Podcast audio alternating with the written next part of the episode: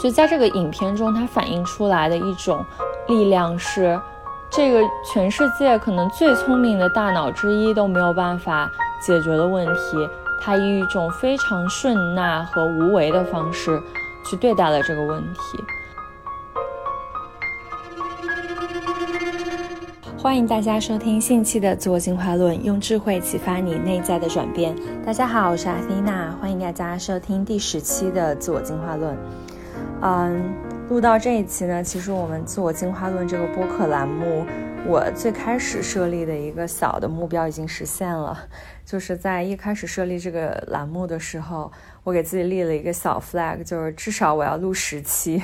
然后这个 podcast 到后面要怎么做就任其发展，因为其实最难的过程就是一开始坚持的过程。结果没想到，呃，可能从二月开始做这个播客到现在半年的时间，嗯，它已经生长出来了自己的力量，有很多的这个读者关注，有很多的读者给我留言说，通过听我的 podcast。受到了很多的启发，那也真的给到我很多的力量来继续做这个 podcast。那今天第十期栏目，其实想跟大家聊一个，按我的职业来说，我所最擅长的事情就是解决问题。今天想要跟大家聊一聊，就是我自己本身对于人类去解决问题，用什么方法去解决问题这个问题本身的一些思考。嗯，我从去年到今年有一个很大的转变，就是我一直以来所依赖的那种用头脑或者说用我的智性逻辑和理性思维去解决问题的这样一种方法，被我暂时搁置到了一边。我逐渐开始练习用一种新的方式去解决和对待我在生活中面临的很多问题。嗯，因为我的本职工作是做咨询的。那我们常说咨询顾问是干嘛的？我们有时候会自嘲说自己是画 PPT 的，但其实我们的工作本身就是每天会处理和面对大大小小的无数个问题。嗯，有一些是企业发展层面的，可能战略、商业层面的问题；也有一些是人的问题，嗯，组织架构的问题。但我每天都在处理这些我们所认为的需要动用我们这些所最聪明的大脑去解决的一些问题。而一直以来，我都依赖于啊这样一种思维和解决问题的模式，运用一种框架式、抽象式的、智性式的模式去啊抽象概括一个问题，然后通过非常理性化的这种方式去解决这个问题。而这样一种解决问题的方式，在可能过去二十多年的这种生活都屡试不爽，觉得哎，我有什么问题，我都可以用，呃，我的头脑去解决，啊，即使是我生活中遇到的问题，或者我在关系里遇到的问题，没有什么是一张 Excel 表，或者说我在白板上去列出这个问题的框架，然后啊，去探究这个问题的本质，一层一层挖到这个问题的本质去解决的。啊，而这种思维方式或者这种方法论也被总结成可能咨询公司我们所谓的这个麦肯锡思维方式，啊，也市面上有很多这种书，让大家会去学习这种解决问题的方法，也会认为它可能是解决这个现实世界中很多问题很好用的一种方法。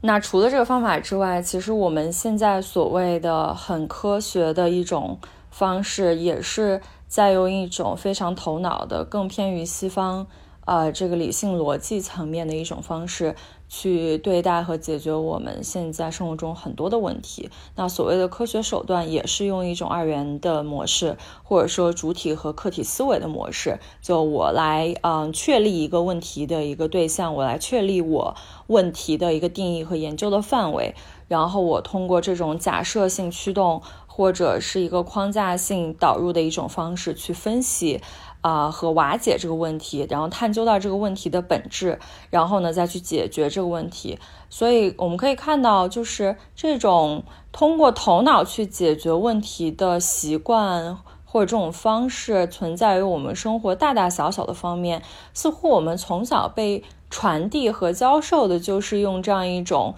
啊理性思维的方式去去面对我们生活中的很多问题，以至于有时候我们会。过分的夸大，或者说一几乎是一种信仰式的存在，就没有什么是聪明的大脑没有办法解决的问题。我们会相信，通过人类的这个聪明才智，通过我们头脑的思维，是可以解决这个世界上绝大多数或者很多的问题的。嗯，但是从去年我自己生活中经历了一些问题之后，我会发现，哎，我的这套我赖以生存的这个思维系统，或者说解决问题的模式，这系统嗯不够用了，它没有办法解决我生活中面临的很多的问题啊，尤其是在精神和心理层面的一些问题，比如说当我深陷痛苦的时候，我会发现。当我用我惯用的那一套理性思维去对待我的痛苦的时候，我去分析，哎，我为什么痛苦呀？我痛苦是是不是因为 A B C D E？那我去挖掘这个 A B C D E 背后的这个原因，然后我去解决这个背后更深层次的本质原因，那我的痛苦是不是就可以解决了？但是又发现这套根本不管用。嗯，最直观的一个体验，就我去年年底的时候开始看心理咨询。呃，因为我当时因为我父亲去世，然后包括关系里的一些问题，就陷入了很多的这个焦虑和痛苦，啊，包括家里的一些问题，然后我们就大概聊了可能六到七次的这样一个呃心理咨询的 session，呃，然后在这个聊完六七次之后，当时会觉得，嗯，确实是帮助我，嗯，就是探究到我很多痛苦的根源在哪里。比如说，我发现，嗯，我因为父亲去世，或者说我家里很多的变动痛苦，呃，是因为我就非常的想要去控制事情的走向，啊，而当我这种想要控制事情的走向没有办法按照我想要的那种节奏发生的时候，我就会陷入一种非常无力的焦虑里。嗯，尤其是像生死这样的议题，当我感到我对我父亲的离去深深的那种无力感的时候，啊，我就会非常非常的痛苦，而我是没有力量去改变这一切的。但是当我看到了这个问题的本质之后，啊，我并没有因为看到这个问题的本质而能解决这个本质的这个问题，因为我发现。我们一直觉得人的大脑或许就像一台机器，诶，当我发现了我的这个问题的本质之后，那我就告诉我自己，那我就不要控制喽，我就放手喽。那这样是不是我就会少控制一点？但是我们的身体并不会按照我们头脑所指示的那样去运行。我不会因为看到了我因为失去控制或者失去自己最亲爱的人的那种无力感，陷入了深深的焦虑和抑郁当中。我就可以立刻按按掉那个我大脑的一个回车键，就像我们控制计算机一样，我可以立刻就让自己消解这样的痛苦。反而是当我一次一次的去陷入到这个痛苦中，我去分析这样的痛苦，我去嗯不断的想要去解决这样的痛苦，我反而更加深陷痛苦的泥沼中，让我更加深陷我当时的抑郁情绪当中，没有办法自拔。所以，我当时看到了，就是说，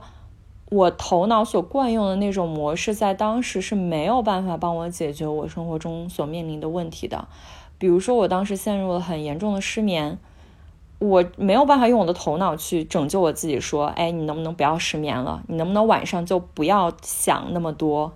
就是睡觉，可不可以？”但是我的身体是没有办法做到的，我的精神也是没有办法做到的，所以。我的头脑没有办法解决我的问题，以前那套系统不管用了。嗯，从那个时候开始，嗯，我就发现了，其实有很多的问题是我们头脑和我们智力思维层面没有办法解决的，哪怕我们已经追究到了这个问题最本质的所谓的我执，所谓的我们的执着，啊，所谓的我们。内在对于自己小我或者说 ego 层面的那种追求，即使我们看到了它，我们依然没有办法消解它。那这个情况下，我们到底要怎么去解决这些问题呢？这些我们没有办法用头脑解决的问题呢？比如说，我们人类所面临的生死的问题，我们面临的这种自然灾害的问题，我们面临的种族之间斗争。人类之间互相残杀和杀戮的问题，这些问题都是我们没有办法用一种科学化的，或者思维式的方式完美的去解决它。那我们到底应该用什么样的方法来应对它呢？讲到这里，突然想起自己很喜欢的一部电影，嗯，叫做《美丽心灵》，相信很多人都看过这个豆瓣高分的一部电影。而这个电影讲一个什么故事？它讲的就是人类是一个人类非常非常聪明、非常非常高智商的一个大脑，如何跟自己的问题和自己的痛苦，呃，相处和抗争的一个故事。嗯，这个电影的主角，嗯，叫做约翰纳什，他是很有名的一个数学家。啊，如果是学经济或者数学的朋友，应该会对这个名字不陌生。他创建了很有名的一个博弈论的理论，叫做纳什均衡博弈。嗯，但是他自己呢，就是虽然被自己的老师声称是像拥有两个人类大脑这样聪明的一个人。他其实一直深陷自己的精神疾病，就是他有这个精神分裂的疾病，并且在他很年轻，可能研究生的时候，嗯，就已经患上了这样的疾病。然后他一生从他二十岁到他去世，他都在和他的精神分裂症进行抗争。嗯，在这个电影中很打动我的一个片段，就是他说，呃，那是说他非常笃信数字，他相信逻辑。他相信，呃，用逻辑能够去分析和解决这个世界上很多的问题。但是，这个逻辑背后是什么呢？是谁决定了逻辑可以去解决这个世界上的问题呢？他在影片的最后，就是在他拿诺贝尔数学奖的时候，嗯，他说这个逻辑背后，他相信是爱的魔力，因为在这个电影中。呃，从一开始，当他接受看到说自己是一个患有精神分裂症的病人的时候，其实对他的自尊心是很大的一个打击，因为对他来说，呃，用他的头脑去创立一个新的这个数学理论，去解决这个世界上的难题，就是对他自己价值存在的一个证明。可是，当他自己面临自己的精神分裂症的时候，他突然发现。他的头脑是那样的无力，他没有办法用自己的头脑去解决这个问题。而在他跟这个精神病，嗯，就斗争了可能十多年之后，他再一次发病的时候，他的妻子告诉他，可能对于你的疾病来说，这个解决问题的方案不是在这里。他指了指她丈夫的这个大脑，不是在头脑层面，而是在这里。嗯，她指着自己的心和她丈夫的心，而是在你的内心，在你的精神层面。而在那时的后半生，他就是用自己内心的力量和精神的力量，去和自己精神的问题相处，和他去斗争。在这个影片里，呃，反映他精神分裂，就是他能够，呃，看到三个并不存在的人，呃，一个是。呃，他大学时候幻想出来他最好的一个朋友啊，然后这个朋友是一个非常这个潇洒，然后非常爱喝酒，然后非常幽默的一个人，反映的是他自己内在被压抑的一个内心。然后还有一个是一个小女孩儿，啊，就是我有看一些影评分析说，这个小女孩可能代表的是她对那种天真和一种被依赖感的一种需要。还有一个就是她幻幻想自己。是被这个美国的国土安全局所雇佣的一个间谍，然后帮助他们去破译这个苏俄的呃，就是军方的密码，然后去拯救全人类。那这个人的象征就是象征着他的自己的精神世界的这个英雄梦想，他希望自己是能够拯救世界、拯救人类的一个英雄。在他一开始面临这样的。问题的时候，他还是很容易陷入这个问题本身。比如说，他当他看到那个人，那个真的不存在的那个他的好朋友存在于他自己的世界的时候，他还是忍不住会跟他们去说话啊。然后在别人面看来，他可能就是个神经病，就是 会对着一堆空气去斗争，然后去说话，然后去打打架啊。然后他的举止非常的怪异。而在他慢慢的看到了说。这是他自己的幻想之后，他逐渐学会去跟他幻想出来的人物去相处。在一开始的时候，他想要极力去否认这些人的存在，但是他发现这个否认是并没有办法解决他这个精神层面的问题。就这些人还是会生活在他的世界中，生活在他能够看到的世界中。而在这个影片的最后，当他已经老态龙钟，已经八十多岁拿到诺贝尔奖的时候，嗯，他在他的世界中，他幻想出来那三个人站在一起，还是在角落里看着他。但他已经学会了跟他们相处，他以一种非常接纳的方式看到了自己精神问题的存在，然后去接纳这种问题的存在，然后依然非常坚强的用自己的精神支撑着自己，嗯，去生活。所以在这个影片中，它反映出来的一种力量是，这个全世界可能最聪明的大脑之一都没有办法解决的问题。没有办法解决他心理和精神层面的问题，他以一种非常顺纳和无为的方式去对待了这个问题。他没有去否认自己这个问题的存在，也没有在尝试用他年轻时候可能想要用他的头脑去不断的解决他精神问题的这样一种方式去对待，而是去顺应和接纳。他接纳了这些。嗯，生活在他幻想世界的人物的存在，他也接纳了过去的自己。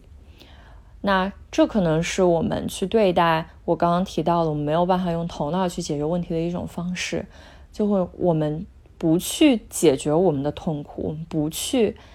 啊抗争，或者说去否认这些让我们人类感到痛苦或者无力的，比如说灾难，比如说国家之间的斗争的问题的存在。我们去和他待在一起，我们去顺应他，我们去接纳他，嗯，我们就去深深的体会他。这或许是一种我们对待和接纳这种问题的一种方式。而这种对应方式的背后，它不是一种放弃，也不是一种无力。它其实背后有着深深的力量，那种力量是我可以看到我的无力，看到我的恐惧，我依然有力量和他待在一起。我不再去逃避我的痛苦，不再去想要用最快的速度去解决和消灭我的痛苦，而是我可以和他相处，我可以去允许问题的存在。有时候我们会用一种。很恐惧或者逃避的态度去对待问题，我们为什么要那么快解决问题呢？很多时候我们是被恐惧驱动的，因为我们害怕这种问题的存在会导致某种结果，所以我们拼命要用一种最快、最有效的方式去解决这个问题。而这个背后，很多时候是被恐惧驱动的。而在《美丽心灵》这个影片中，当我看到了那时他能够和自己的痛苦和自己的问题相处。和他们和解的时候，背后其实是内心的力量，是他能够去拥抱自己难以解决的问题，拥抱自己的渺小和脆弱，去拥抱他最聪明的大脑没有办法去解决这个问题这样一个事实。所以，这是一种很有力量的一种解决的方案，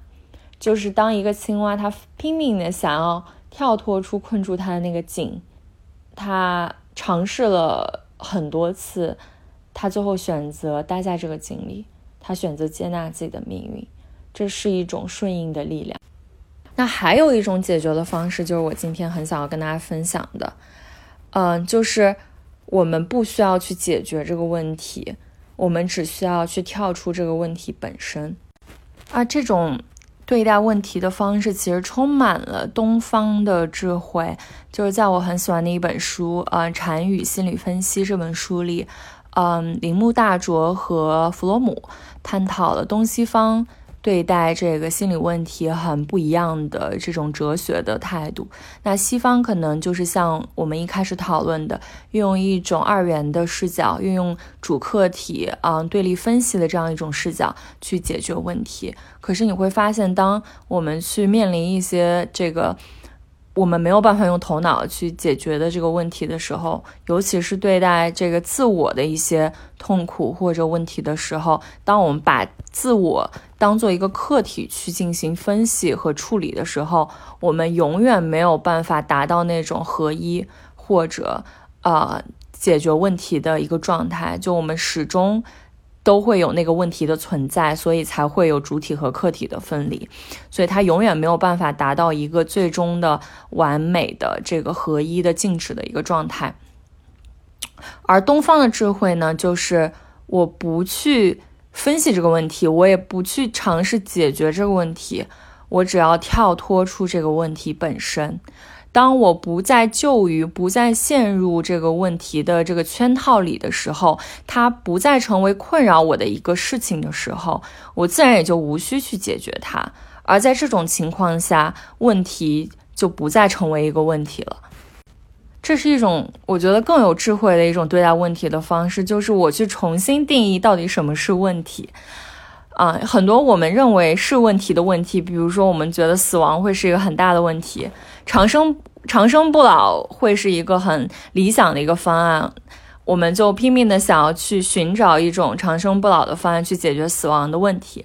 但可能东方的智慧更多的是说，我不把死亡当做一个问题，我用一个更高的视角去对待这个事情的时候，我不再用好与坏、对与错、黑与白这种二元对立的思维去对待我之前所认为不好的事情或者是问题的时候，它已经不再困扰我了，它也不会为我带来啊精神或者心理层面的这种 struggle，那我就自然无需去解决它了。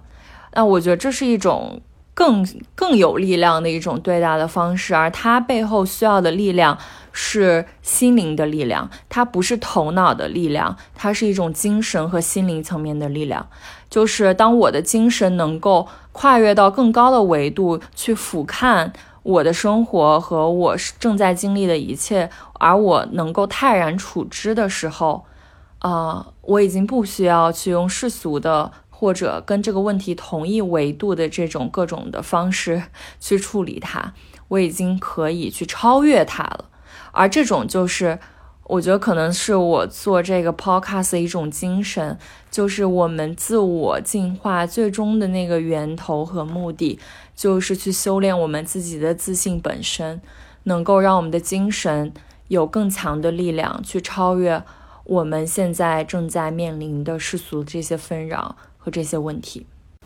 所以我们经常说冥想，或者说禅修，然后包括这个修行者，他修的到底是什么？其实修的就是所谓的精神力量。佛陀他为什么能够化化身成一个觉悟者，或者说他能够脱离这个世俗层面人世间的这个七情六欲，或者说痛苦的困扰，就是当他。呃，修行到一定程度，他的精神力量已经强大到能够让他脱离到我执，能够啊看到和了解到和真正的领悟到所谓的空性的时候，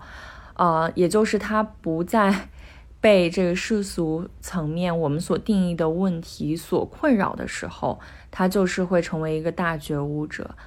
啊，而这个是需要非常多的练习和修炼。我自己其实会觉得，嗯，就是冥想或者说禅修、打坐是一个很好的提升我们精神力量的一种方式。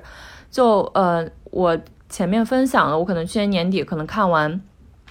心理咨询之后，发现它是可以帮助我看到我这个问题的根源，但它还是没有办法帮我解决这个问题，我还是会觉得很痛苦。嗯，直到今年三月份。呃，还是会时不时的就有这种焦虑或者抑郁的情绪，就我，而且我可以很清晰的看到我为什么会有这样的情绪存在，但我就还是我的精神还是陷入在跟这个问题同一个维度中，就是我看到了自己深陷沼泽地，但是没有办法自己拔出来，在那个时候我就痛下决心，我说我一定要脱离出这个问题，我不想再落入这个问题的圈套里，这个焦虑情绪的圈套里。所以当时就花了一周，每天去这个冥想四个小时，然后整整坚持了一周。嗯，到第七天的时候，我就可以很明显的看到我自己是能够在一个更高的维度去审视之前困扰我的那个问题。那种感觉就像你一直被锁在一个盒子里，然后突然咔嚓一下，那个盒子被打开了，然后我们就。跳脱出那个盒子本身，你就看到了真正困住自己的那个东西，那玩意儿到底是什么？其实就是我们自己内心的，呃，贪嗔痴，我们自己内心的那种执念。而这种真正的修炼，这种真正的提升自己内在心灵和精神的力量，是能够帮助我，至少是我自己的体验，能够帮助我跳脱出这种问题的本身的。所以，如果大家嗯有兴趣或者有条件，非常推荐大家去运用这个冥想，嗯，或者说禅修的方式。去啊，提升自己内在精神的力量。这样的话，我们其实不需要花很多的精力去解决生活中的问题，因为那到那个时候，我们会被更少的问题困扰。很多问题，我们以为是问题的问题，就不再是问题了，自然也不需要被解决了。那今天的节目就到这里啦。嗯，希望你也能够发展出精神和心灵的力量，去面对和对待。